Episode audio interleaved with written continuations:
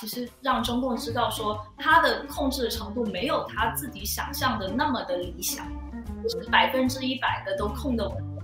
所以也就是说，在国内和国际两方面的考量之下，那其实都是有一个不利的进展。那我觉得，相比于可能俄乌战争之前，或者是白纸革命之前，其实这两个事件可能都让这个呃所谓的攻台的计划，就是蒙上了另外一层阴影。这样，呃，对，就比方说，蔡英文或许他自己也需要陪伴，呃，需要支持。需要爱情，但是他需不需要有一个，就是爱情作为他的一个公共存在的配置呢？他其实不需要，对不对？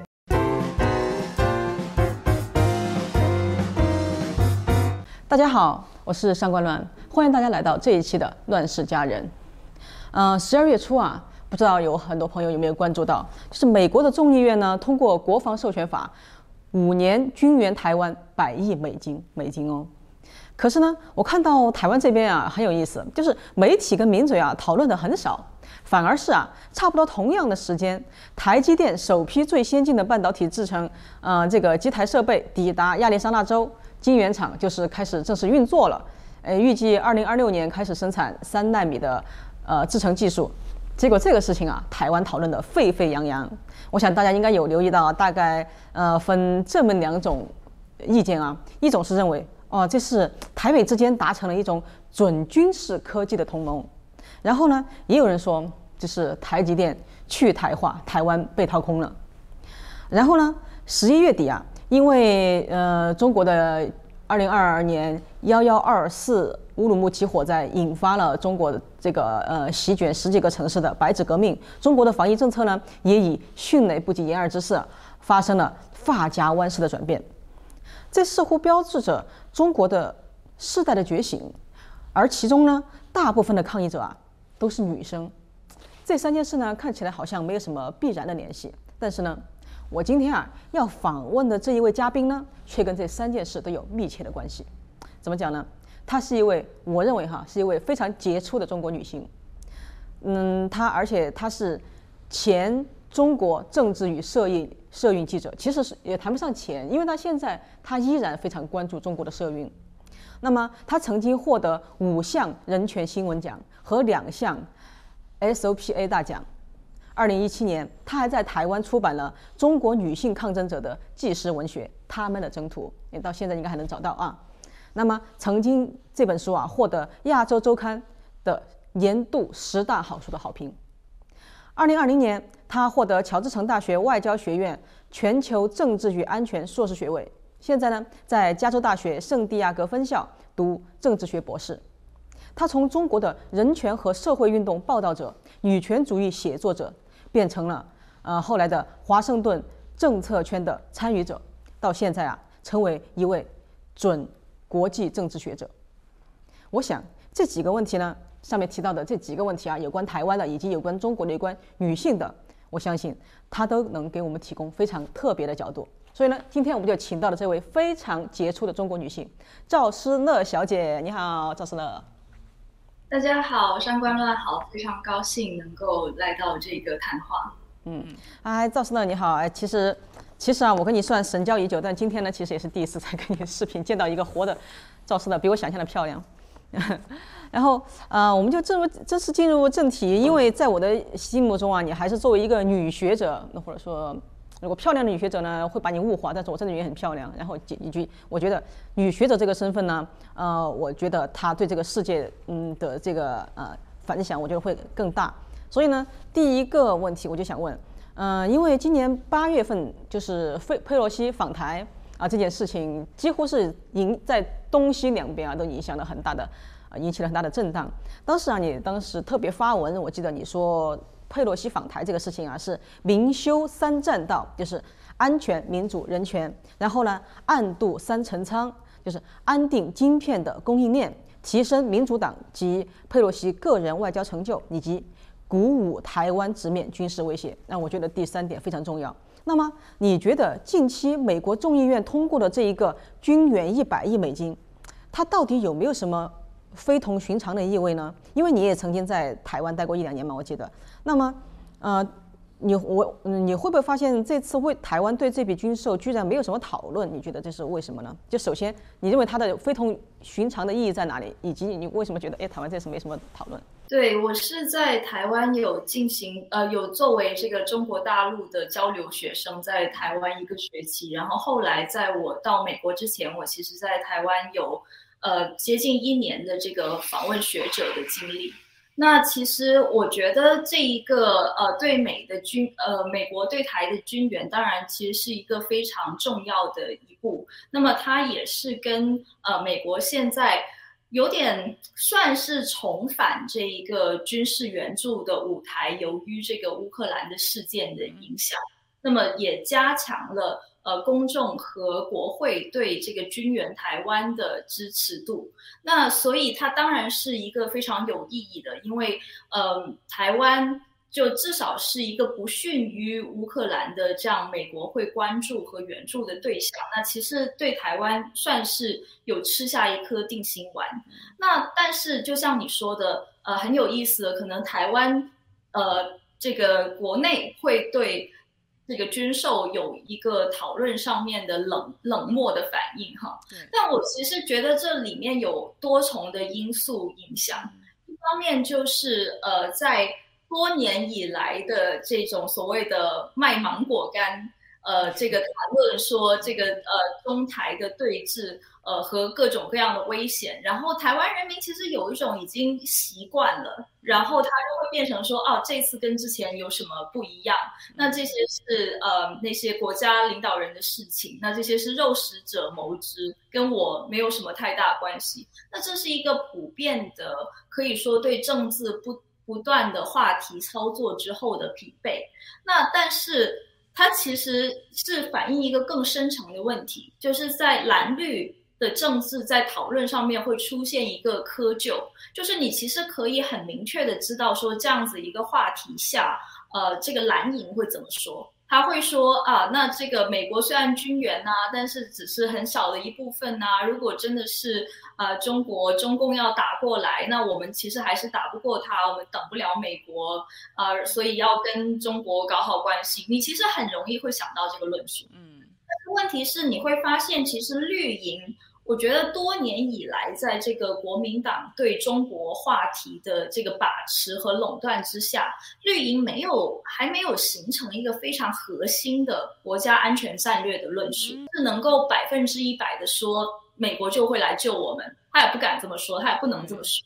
然后，但是。呃，但如何要给民众这个保证，说我们即使走向一个跟中国的关系相对的独立或者脱离的阶段，我们也可以保障自己的国家安全？那这个核心论述是什么？有有没有人可以用一两句话来去概括出来？我觉得目前来说是没有的。所以就是绿营的这个国家安全战略上面的话语。核心战略的缺失，导致说讨论这个话题变得非常的困难。如果我不认同蓝营的这套话语的话，那么跟他所对冲的这个辩论的话语是什么？那就变成说你两边缺位了一边，然后没缺位这边可能现在还特别不受欢迎。嗯，那所以进入了舆论场上面的一个尴尬的领域，那不知道怎么谈，就干脆就不谈。所以我会觉得这里面既有一个比较表层的原因呢，但其实也反映了一个比较深层的政治文化上面的问题。你说这个政治文化上面，突然又让我不得不想起刚刚过去的这个九合一大选。嗯，你觉得和这个有关系吗？就刚才你讲的，可能嗯总结起来就是，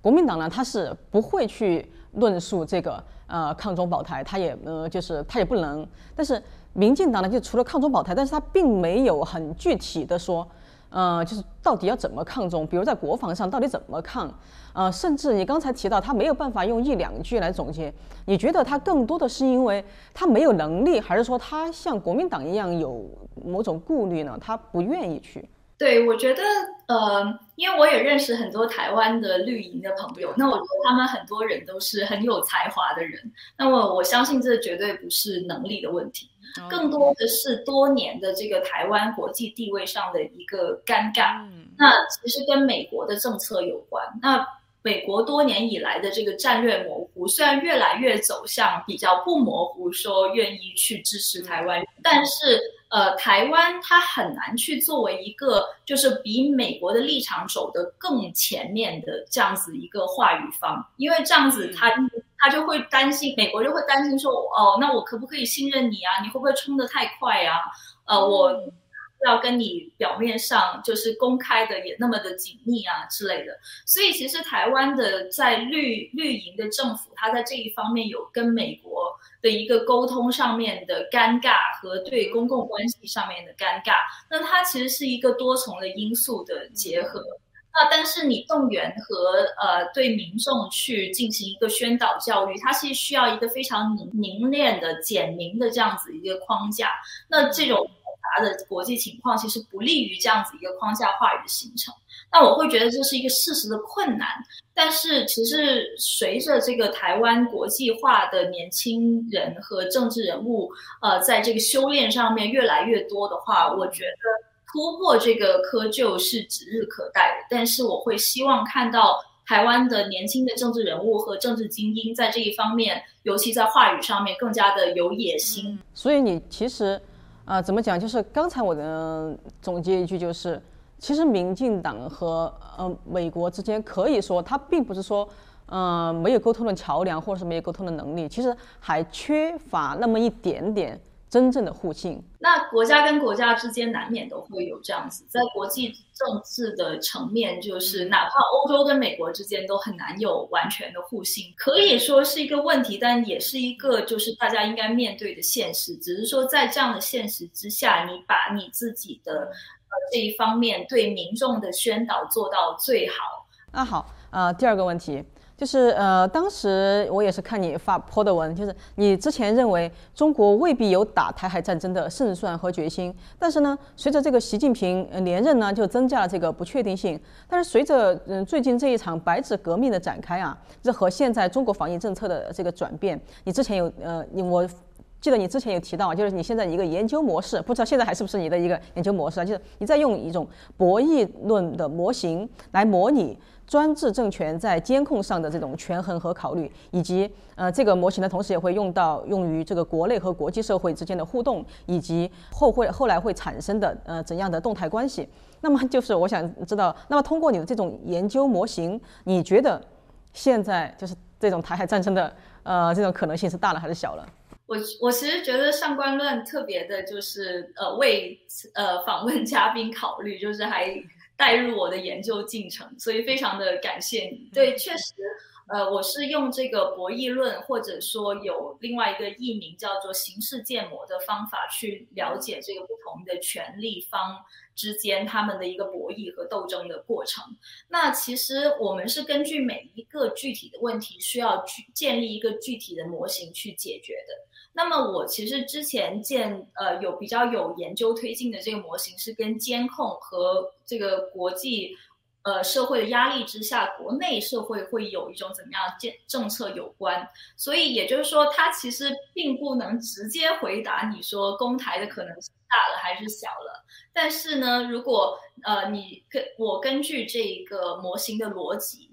去考量的话，它其实。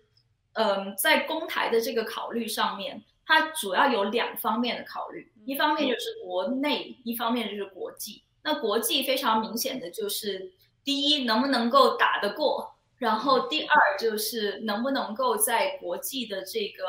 sanction，也就是制裁之下，能够保障中国的呃一些基本的国际利益，这是国际方面的考虑。然后国内方面的考虑，当然就是要控制的非常稳。而且有可能要在动员的情况下，也就是说征兵动员社会的情况下，或者是社会面临经济压力的情况下，能不能控制的稳？那这是两个核心问题。那你就可以去看说，中共现在它处于的状况，就像你说的，呃，在这个。刚刚国际的层面，我们已经呃讲到了，加上这个俄乌战争所揭示出来的很多军事实力都需要重新评估。对，那我会觉得他在军事上面的胜算，其实比起俄乌战争之前是下降了的。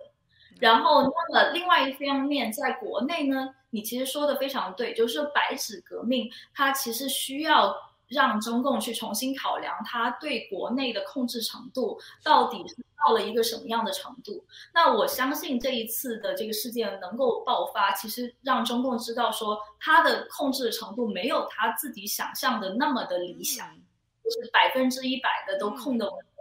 所以也就是说，在国内和国际两方面的考量之下，那其实都是有一个不利的进展。那我觉得，相比于可能俄乌战争之前，或者是白纸革命之前，其实这两个事件可能都让这个呃所谓的攻台的计划，就是蒙上了另外一层阴影。这样哇，这是非常非常独特的角度。其实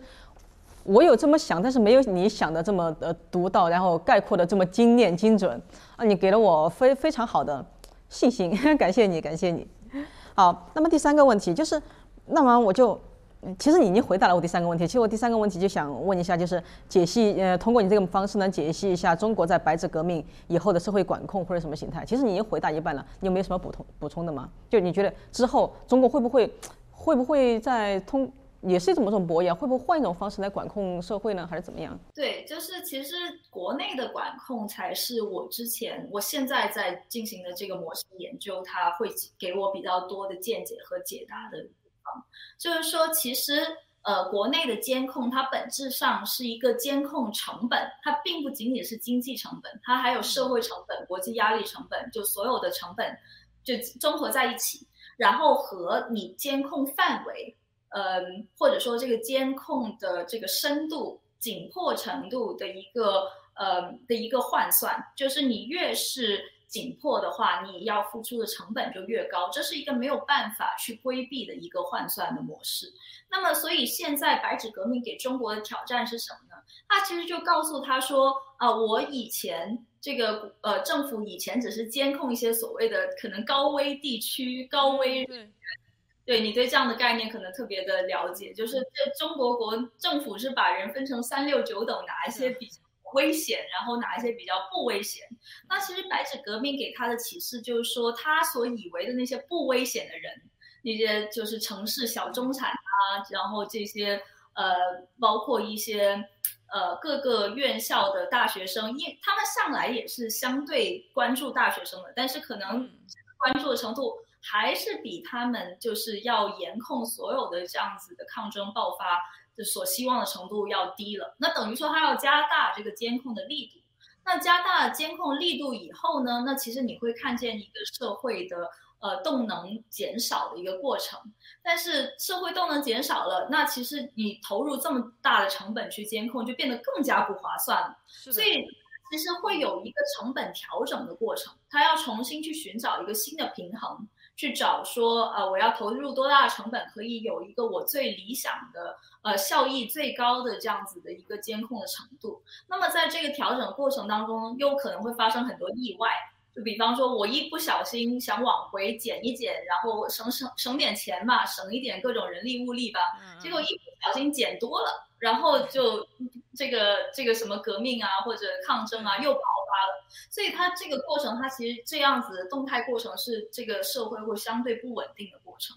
它也会提供社会运动呃一些零星的机会和窗口。那么在这些窗口之下。会出现一个什么样的互动作用，或者说有没有可能会爆发更大规模的抗争？那其实这是一个非常有意思的呃这个这个过程。那我的我的模型也会告诉我说，它一定是要往这个方向加大监控方向调整，但是又一定要往回缩。那这里面的不稳定性就会增加。这就是呃就是我的研究所可以启示的一些。嗯，对，所以简单来说，其实，嗯，很多人说啊，就是哎，一群小朋友成不了事儿啊什么的。我说，革命它从来都是会起起伏伏的，它它本身也是跟这个呃政权有一个拉扯和博弈的过程，这个是一个很长期的过程。所以你你以更学术化的眼光、更学术化的角度来解释了这个，我觉得啊，我就觉得听得非常的过瘾。谢谢。对对。对，呃，不，就是一点点补充，就是其实我的模型会刚好说明说，就是我没有办法在这里给你讲我模型到底怎么样。其中一个重要的结论就是说，你在有监控的环境下，你在这样子的专制国家，将会看到的最多的抗争和参与抗争的人，他必然是一些看起来比较不那么政治性的起源。就比方说，像这一次这个是关于呃呃这个新冠肺炎的呃防疫政策，它其实它的起源不是那么政治性的，然后以及是它的参与者大多数不是最为政治化和对这个政权最为批判的人。所以就是这样子的人和这样子的事件的组合，是我们最容易在一个有监控、呃有监控的专制社会上面看到的抗争。所以其实白纸革命的爆发，对于我来说是呃，就不是怎么说这个好打引号的好事，就是说其实印证了说我的模型的预测，其实是在现实中得到了印证。非常棒，非常棒，嗯。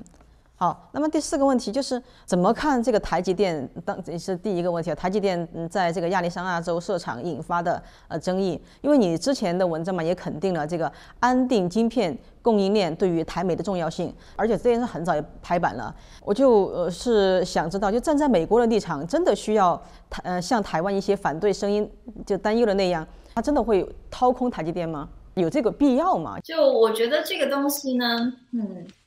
我没有，我我觉得不能够直接的跟你说这样子的声音完全是空穴来风。就当然我不会说美国啊是不是完全要把台积电搬过来，但是台积电确实是美国在国安的问题上针对台湾的这个问题一个重要的考量因素，要不然也不会有这么多人说这个台积电是护国神山。那其实。在这一次疫情之下，呃，给美国的其中一个教训就是，他觉得自己不能够过于依靠全球供应链。那么，台积电基本上就是全球供应链的一个呃象征和成果。那么，其实他如果要减少自己对呃全球供应链的依赖的话，那么台积电是重要的一环，是说要把这个生产啊、技术啊，至少就不能够。呃，完全的鸡蛋都放在一个篮子里，就比方说是台湾本岛，或者是台台积电这个公司这样子。那所以美国在进行这个安全的多样化的过程的时候，呃，就是从趋势上来说，我觉得不可否认，就是从长远来说，台积电的单一的重要性会下降的。所以说，台积电这座护国神山，它现在依然是护国神山。但是十年以后、二十年以后，如果美国完成了，嗯，或者说推进了这个供应链的多样化以后，它护国神山的作用其实会下降的。但是，我觉得要直面这个现实，然后。这个现实并不是告诉我们说啊，我现在就怕了，美国不要我们这样子。这是美国基于这个国家安全战略的一个正常的考量和正常的行为，就既不要不承认它，但是又不要放大它，就是这它的象征意味。那么要怎么做呢？我觉得其实战略考量在一个民主国家是否呃用军事这个进行军事介入的考量上面，永远都不是唯一的考量。你可以说它可能是最核心的、最重要的，但是不会是唯一的。你说乌克兰对美国的战略重要性到底有多大？其实你真的去看的话，也就还好还好。就是当然有了，但但是不是大到说我没有它就就怎么样了这样子。那所以所以其实你要看到说这里面有非常多的公众压力，然后政治人物的政治考虑，然后每个政政府的形象。的这一方面有大量的文章可以做，所以我会觉得，其实呃，台湾如果是在在国际政治方面的精英，不管是智库也好啊，或者是有论述能力的政治人物也好，现在就是一个非常好的时机，要大力投资在就是台湾呃在公众层面的理解，就美国的在公众层面对台湾的重要性和战略意义和民主价值，呃，包括说就是这种。人与人、社会与社会的这个情感连接等等的这些方面都要去加大投资。你不能够只依靠一个护国神山，就是这个护国神山，你能依靠五年，能不能依靠十年，能不能依靠二十，对不对？所以你一定要那就可以说是抓住或者说利用民主政治的这个特征，就是它受到公众的影响，呃，这个公众支持、公众舆论的影响非常非常大。所以其实现在是一个窗口期，去加大对这个呃公众也好，呃国就美国国内的政治。人物也好，对台湾的这样的重要性和情感上面的认知，这也突然也是让我想到那个九合一的选举，不是还有一个呃公投吗？其实我当时也提出了一个问题，其实这个十八岁公投，我去问了很多人，就是反对的人，他们其实并不知道这个意味着什么，而就是这个政策，它其实虽然成了呃几个大党的一个共识，就都觉得这个是呃十八岁公民权完全 OK，完全没有问题，但是没想到和公众的这个隔阂这么大。我当时也提出来，我就说，不管是呃任何的一个公共政策，包括这个的台积电啊，它到底是我们应该是呃要护国神山还是护国群山啊？这些，其实现在不管是执政党还是在野党，我觉得他们的确是很缺乏在这个公众的解释上面。我也在想，这个是不是呃台湾的一种民主文化的原因？因为过去很多年选举文化造成了大家过于在意自己的基本盘，或者是。嗯，就是呃去拉自己的组织票，但是没有考虑，然后也想拉中间票，但是呢，他们只是把这个当成个工具，但是并没有想说，呃，在制定公共政策或推广公共政策的时候有更多的考虑。对，我觉得就是呃，台湾它过去有它自己的。国际政治上面的原因，所以他走向了一个国际政治从一个比较积极的去投入，到说比较小确幸就关注岛内的一些问题的情况。但是确实是时代变了，然后机遇也变了，所以说我觉得接下来台湾的政治精英是一定要在国际政治这一方面，就是加大投资和加大这个在知识。方面的理解和提升。哎，我觉得你看的非常精准。那么下一个问题就是，嗯，你正好其实你在美国的这么几年，你正好经历了川普时代和拜登时代，而且在川普时代的时候，你当时正好在华盛顿的这个政策圈。那么那个时候，其实我当时看见你发了很多文啊，我我记得当时你对美国的这个外交政策啊和国安系统其实充满了忧虑。但你现在看起来，你觉得情况有好转吗？我觉得是有的，就是。就是川普，他当然是一个非常抑制性的刺激，就是你可以去辩论说他这个刺激到底是对美国是好还是不好，必要或不必要。但是我觉得当时出现的情况是，如果这个呃 Trump 的这个政府再次持续四年的话，美国现有的这个外交政策和国安系统都要。走走进一个 比较崩溃的状况。那么，如果你是认为说国安的危机是岌岌可危，随时都有可能发生的话，那你可能不会希望看见他的这个已有的建制就是瞬间一下子崩溃。所以现在看来，其实拜登的政府他对于加强这个。嗯，这个国外交政策和国安上面的专业，以专业为核心的这些决策和操作的话，其实是有帮，是挺有帮助的。我非常难想象说，我是在川普时期啊发生了俄乌战争的话，就是川普能够呃迅速的把这个北约国家、NATO 国家去联合起来。那么，所以就是其实拜登的政府是相对可预测和相对容。互动的，比起像呃川普的政府，在这个政策和实质的层面上面，就并不仅仅是宣传层面了，就是实质的操作层面，其实拜登政府相对容易呃进行一个专业互动。那么呃，但是问题是呢，就是川普所呃象征的这个刺激，它迟早是要带来呃是要迟早是要真正到来的。这意味着就是说，美国的孤立主义的重新崛起。那么，美国孤立主义其实最常见的是在二战，呃，美国加入二战之前，其实孤立主义在珍珠港事件之前，都是在美国外交政策上面一个很，呃，怎么说领导性的这样子的一个视角啊。嗯。那美国现在国内政治在国际的问题上有一个孤立主义回归的倾向。不管是要偏右翼和偏就是比较激进左翼，就是这两个极端其实都是倾向于这个美国的孤立主义重新崛起的。那但是美国我们现在经常会说极化嘛，其实美国社会现在出现了一个中间选民或者是缺乏或者是社会极化，那比较中间的温和的政策越来越不受欢迎，建制性的政策不受欢迎、不受信任的情况下，这个但是迟早要到来的。但是这个拜登的政府，呃，替代川普政府做这四年，至少是延缓了这个危机，让这个国安系统和外交系统可能有更多的时间去调整。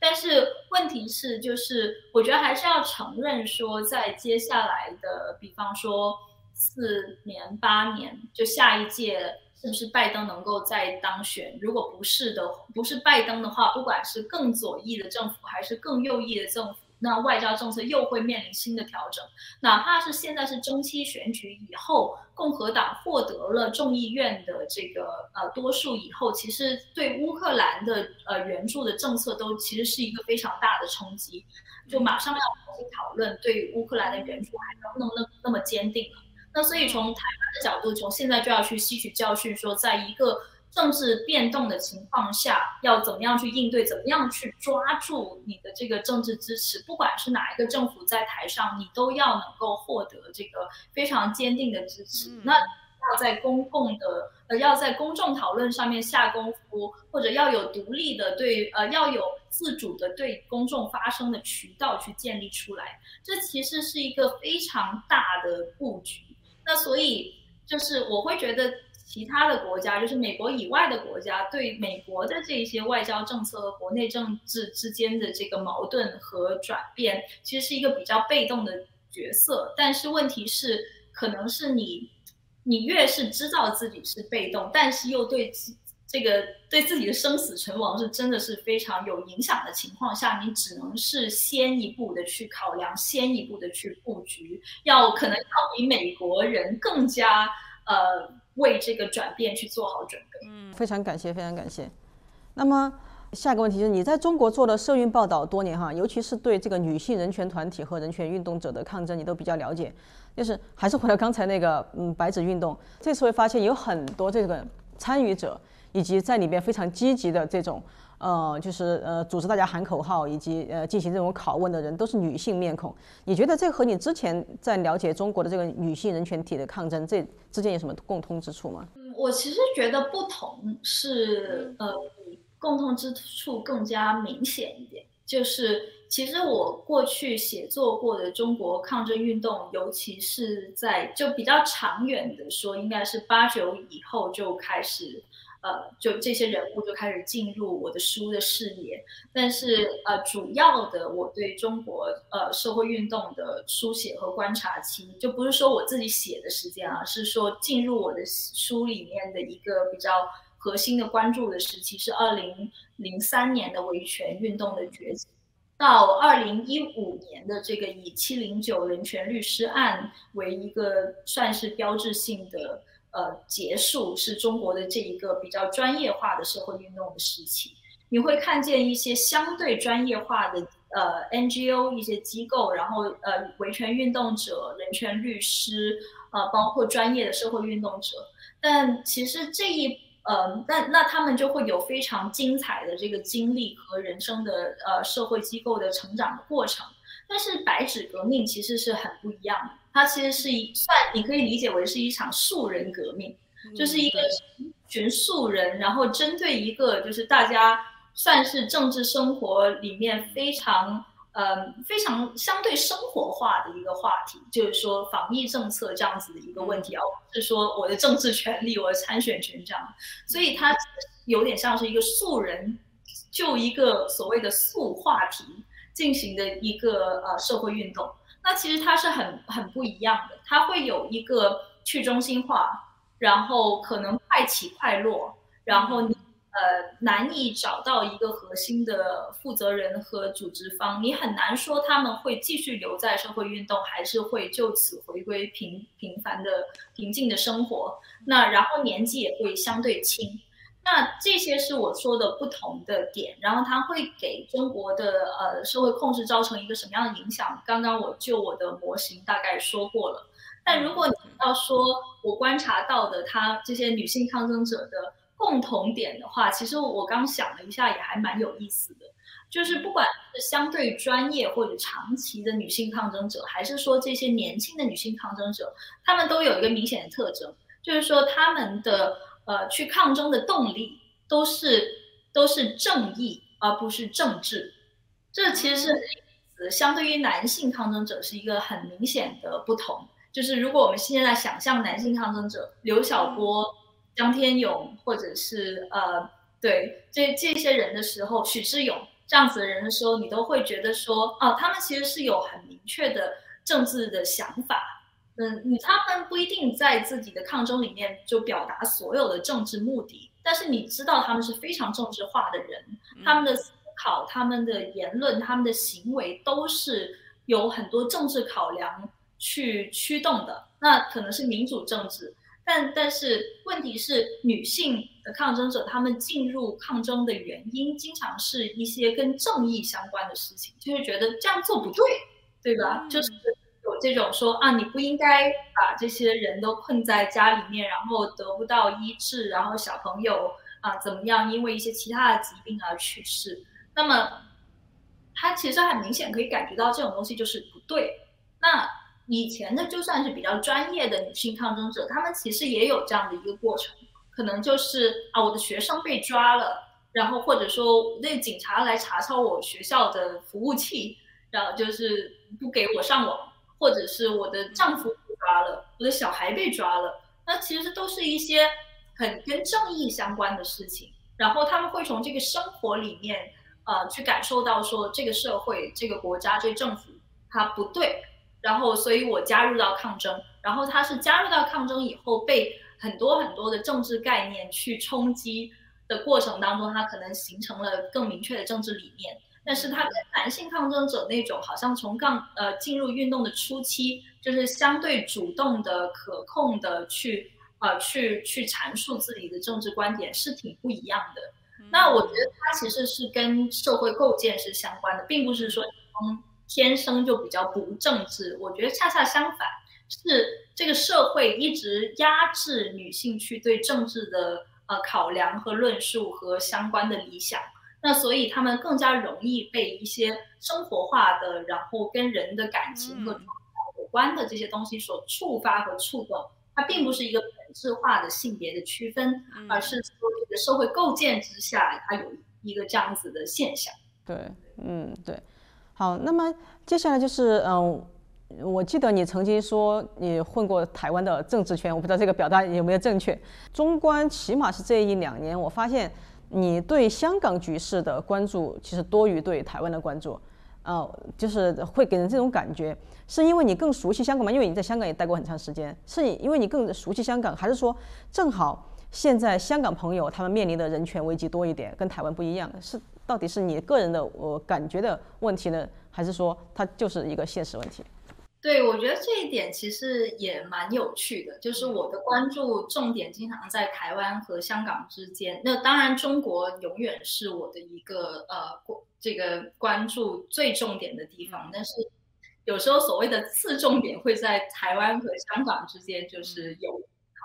那所谓我所谓的混过台湾政治圈，其实只是我有很多。就比方说台湾呃政治媒体界的朋友，然后也认识一些呃跟台湾的政政策比较相关的老师这样子，但并没有说真的混这个选举政治，但对台湾真的是有一定的了解。那我会觉得说，为什么我好像现在呃就是公共发声上面针对香港的更多一点？我觉得有很大原因，确实像你说的，他们正在一个危机的进程当中。然后我的在香港的朋友，就简单来说，我在香港的朋友可能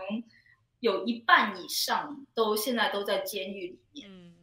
然后，但是我在台湾的朋友基本上都还活蹦乱跳的。嗯。对，所以这这是一个呃比较现实的关注和生活。但我觉得其实台湾跟香港对我还蛮不一样的地方，呃，是说。我觉得香港基本上是我的文化故乡，因为我是一个呃广州人嘛，所以我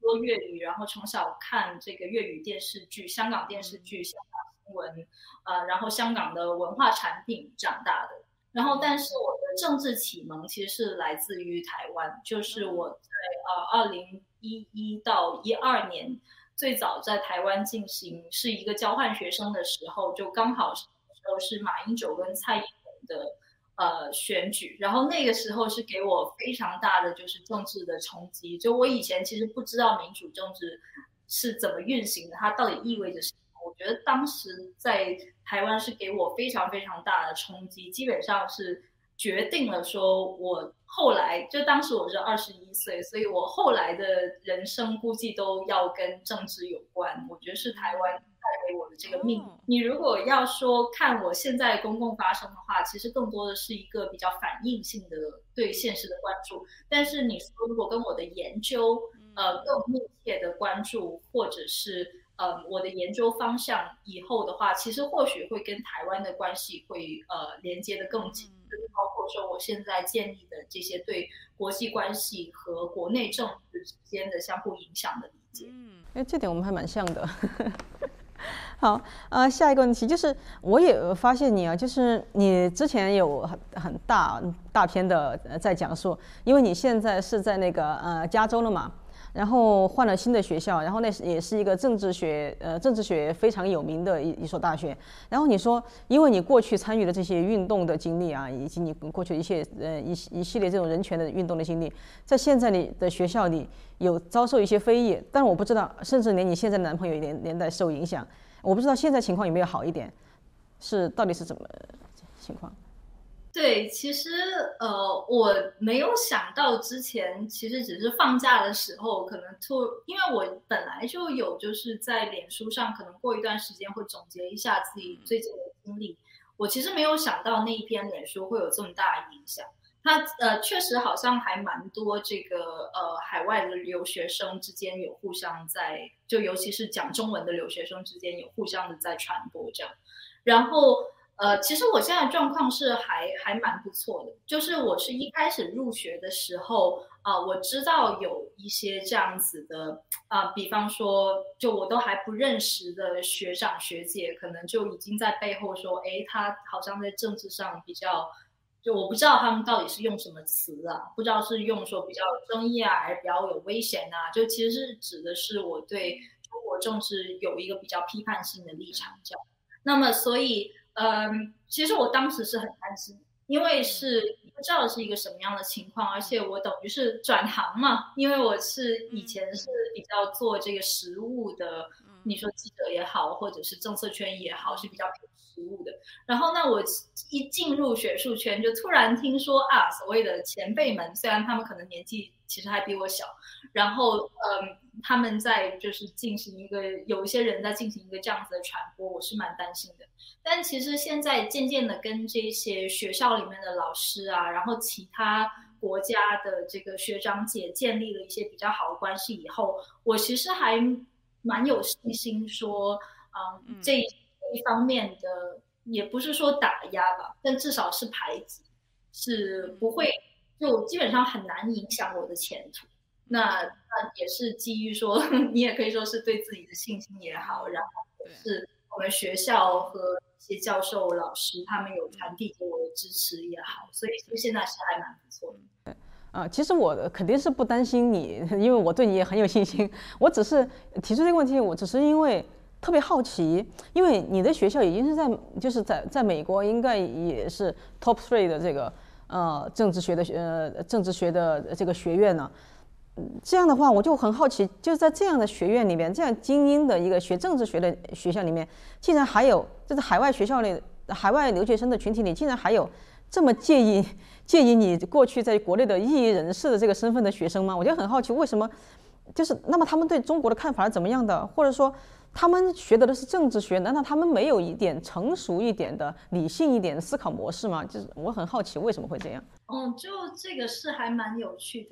嗯，就我的学校其实就前三可能谈不上啊，毕竟还前面还有哈佛什么的。但是前十是肯定没问题。然后如果是关于中国研究方面的话，确实有可能就是前前五、前三就是都谈得上。那所以，嗯，我觉得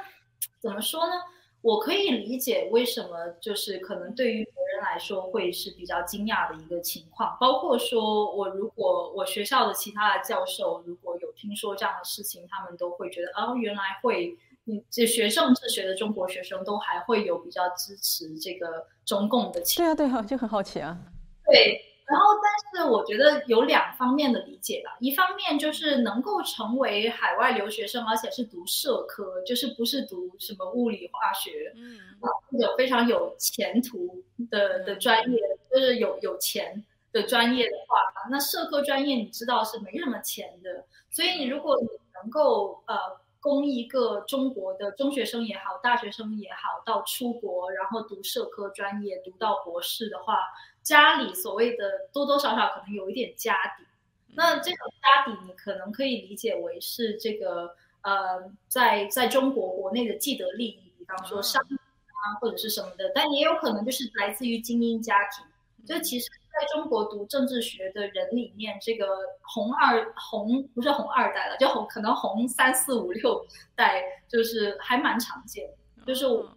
到说啊，有些同学他们家里面跟跟在政府里面是有一个比较重要的职位的这样，所以那你就可以理解说他这个有一个既得利益的传承，就所谓的这个屁股决定脑袋。然后对，当然还有另外一方面就是，呃，你学术它其实也给你提供各种各样的视角。你如果用一个学术的框架去说啊，中国的这个专制政治、威权政治。提供了一些什么东西？不管是你，你肯定听过很多这样子的论述，比方说稳啊，然后经济发展啊，或者是呃，甚至更有效率啊。所以其实你有，就你就相当于说，以前呃，对于一些人来说，可能日常的论述里面只有三种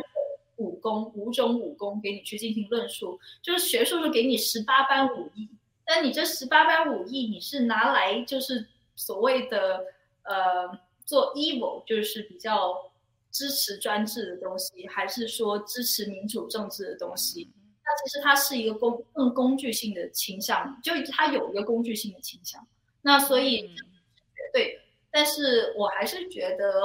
多多少少还是有帮助，它给你更多的交流上面的基础，就是可能我们他我们会认同一些共同。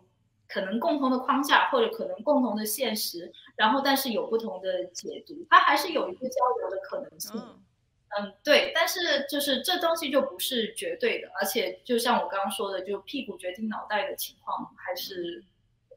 嗯嗯，OK。最后两个问题呢，我也是非常感谢你，你估计是我唯一一个有勇气 就问一些比较嗯。Personal 你的的这这种问题，因为呃我也是就是受到你的鼓舞，因为就是你嗯因为你之前会把自己的一些恋爱啊，就是嗯或者婚姻中这两性关系会泼到呃网上。一开始我不理解，后来我发现你写的是，因为你觉得作为一个女权主义者，你觉得你自己可以承担把这个事情受公众检视的呃各种呃各各种后座影响，这点我蛮佩服你。所以呢，我也就斗胆 问了你，问你接下来。两个问题，嗯，就是，呃，嗯，因为我过去看见你经常晒自己的这个婚姻日常嘛，而且你，就是你像刚我刚才说的一样，嗯，你说作为女权主义者谈恋爱和婚姻的过程呢，也无惧被公众检视。那么我很想知道，就如今再回头啊，因为如今你个人生活也发生了很大的转变嘛，那么如今再回头，你再看，会去看看你过去的这种很平凡的分享，就你现在还会认可你当时的那些判断啊或者感受吗？我我觉得很好奇。我觉得其实可能表述和角度会有一些转变，但是你说我核心上认不认同我自己以前说过的话？我觉得绝大部分，因为我也没有一条条去看哈，但我的印象之中，我觉得绝大部分我自己其实会就还站在自从前的自己的身边去支持他，因为我会知道说当时的那个情境，我为什么会有一些呃。甚至在一些人看来，会相对所谓激进的有感而发，就是比方说，我会我会说，可能其实女人并不需要爱情。那我现在觉得，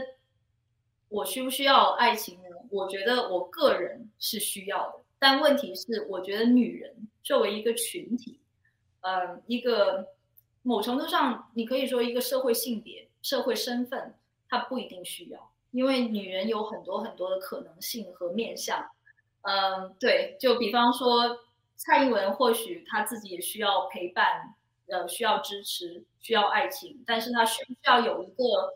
就是爱情作为她的一个公共存在的配置呢？她其实不需要，对不对？她现在做的挺好的，所以我会觉得这是一个很有意思的，里面有很多可以解读的东西。我反而会觉得就是。可能过去我写的很多对婚姻和感情的想法，它其实是一种，我会更以素材去理解它，就是它不是说真理，而是我当时的一个论述或者是一个想法，一个 argument，作为我作为我呃是一个你说女权主义者也好，在参与中呃中国的公共政治的生活和论述，同时是一个异性恋者跟。一些男性的知识分子或者是男性抗争者之间，就是难免会有一些感情联系和感情冲突这样子的人。那我当时想的东西，我的感受，我所经历的东西，我会觉得其实是很重要的素材。就如果我不是我，我是另外一个人的话，我说不定就是是另外一个学者的话，我说不定是一个女性学者的话，我说不定就会想把我自己以前的素材收集起来，来做做一点人类学分析，就还蛮有趣的。所以我觉得真正重要的是，并不是说这些东西给我现在的我带来了什么，或者是怎么样，而是，而是我希望女性去讨论，女性在自己的社会公共身份和自己的感，呃，自己的呃。你可以说感情或者是家庭身份之间的那种张力和冲突，其实是应该被看见和讨论的。而且我希望是一个，就是所谓的非常更正经的讨论。这个正经的角度是说，并不是因为你是一个女人，所以我讨论你的家庭和感情，而这是一种八卦的讨论。但所谓正经的讨论，就是说我们看见这个社会给女性。想要参与公共讨论和公共知识生活、公共运动的女性，造成了一些什么样的困难和一些特殊的困境，或者说一些特殊的所谓的优势？我觉得这都是可以去去辩论的内容。那我觉得就是这是一个严肃的讨论，包括严肃的对谈。如果有别人就是当八卦来看的话，就是那是你们的选择。我会觉得某角度上这是一种损失，就是你看到的东西，其实你可以想到很多更多有意义的，呃，更多有意义的想法。嗯嗯，非常佩服你，就是顺着你刚才这个呃解释啊，虽然你自己是无惧被公众检视呢，但是呢，呃。在这个过程中呢，在传播过程中，或者是看的人，他们会有自己的一套解释。因为你知道，整个是社会的一个，嗯，这种男权啊，或者是说厌女症啊，这个性别偏见的这种，呃，倾向啊。它会造成，我认为是很多曲解。其实，呃，跟你讲实话，我在很多场合我是替你辩解过，我也很生气。但是呢，我还没有，但是我从来没有跟你呃正面交流过，因为我觉得就是因为，嗯，你是公布出来，我们不是在聊你私人的八卦，都是根根据你公布出来的的东西在聊。但是呢，我没有想到，我只是觉得别人在曲解，然后我去聊而已。我觉得那无需作为我们私下的呃沟通，因为是你你把它剖出来了嘛。然后呢，你之前的前前夫嘛，你的那位先生呢，是一位颇有声望的一位异议知识分子，嗯，所以呢，在圈子之中呢，其实嗯，他的因为他的声望比较大，所以呢，很多人我不知道为什么会因此对你有一些，我觉得是一种相当典型的这种呃厌女症，很典型的，比如就是啊，就靠先生上位啊，只要是男强女弱，呃，甚至以为是男强女弱而已。他们就觉得一定是靠先生上位啊，或者是靠你先生的资源啊，才获得什么入台出书、留学的机会。然后呢，呃，后来不是还跟他分开了。虽然你其实你把这整个一套的这个人生途径，其实写的非常清清楚楚的，你其实完全公开过了。但是或者他们看了不相信，或者是觉得他们或者是没有看到，嗯，然后呢，他们就是总之就是以各种方式不认可一个杰出的女性可以靠自己的努力可以完成人生境界。然后呢，或者说。嗯，他们不认可一个杰出的女性可以完全靠自己获得别人的认可，就大家总是不信。你认为这是你怎么看这个事情？对，就是一方面，我是我看到这个采访问题的时候是觉得你确实挺有勇气的，但是另外一方面，我觉得其实你是为我好，就是你希望我有一个机会可以去呃回应这一些想法。其实，其实我一看到的时候，呃，我的第一个想法确实是，就你说隔行如隔山吧，然后隔社会更加是如隔山。所以就是你知道我在，我主要在台湾和香港就是写作和出书。那其实呃我。之呃，我之前的先生，我跟他现在的状态，其实是我们呃，就是正式分居，并且有这个呃，就相互有关于离婚的呃共识。然后，但是因为我没有办法回国，就是呃疫情的原因，也有也有一定的政治的原因，那这里就不很难展开。但是就是说，我现在没有办法回国，所以我没有办法去完成中国的那个就是要求要。呃，两次好像还相隔一个月去当面要两个人一起去民政局的这个呃，就是所谓的和平离婚的呃程序。那要不然的话就要走起诉。那其实起诉，我觉得不管是对于我还是对于我先生，都是一个很不好的过程，是因为主要是因为他政治上面的问题。对，万一被这个呃被政府认为说。被政府认为说啊，我可以借着你们这个官司给你扣一个什么失信，然后就是我我不希望加重他在国内有可能面临的政治上的困扰。那所以我觉得有各种各样的原因吧，就是手续没有 办完，但是就是确实，我觉得在社会上他是我的前夫，然后那就是莫之许先生，我们也没有必要去避讳他。那我觉得其实是这样子的，一方面就是隔社会如隔山，就是可能在国在中国国内的人很难想象，很难真的明白说，其实已经离开了中国社会，台湾其实知道莫之许的人比起在中国是少很多的，而且出书这个东西主要它是一个商业考虑，我觉得你也。来说不可能，因为我有一个在中国有名的丈夫，然后台湾的出版商就会不担心我的书的销量，然后怎么怎么样。那台湾的媒体就更加是这样，然后出国就更远了，连中文社会都不是，就是让让我可以出国的这些奖学金，呃的的给奖学金的资助方，可他们都完全不知道莫之许是谁，我也没有办法跟他们解释。然后就读博士就更加是了，我的进我的记者经历很。难，就是进入这个我的学院是否录录取我为博士的这个参考，就更加不要说我先生是。对，所以说其实隔得非常非常非常远，就是任何对这些社会有比较多的常识的人，可能都很难有这样子的论述。但是这样子的论述出现了，那它就是一个现实。但另外一方面，我觉得你说。我说我很有勇气，怎么怎么样的？我觉得其实每个人都是有他自己的理性考量。其实我现在看到这样的东西，我除了就是觉得还蛮有趣的以外，就会觉得它完全影响不了我了。因为现在我的成就也好，我的之后的事业路径也好，它在一个更比较可能是美国学术圈的环境，它其实。讲不了我。其实，在台湾，包括我在台湾的一些公公专论述都是这样子，他已经很难受到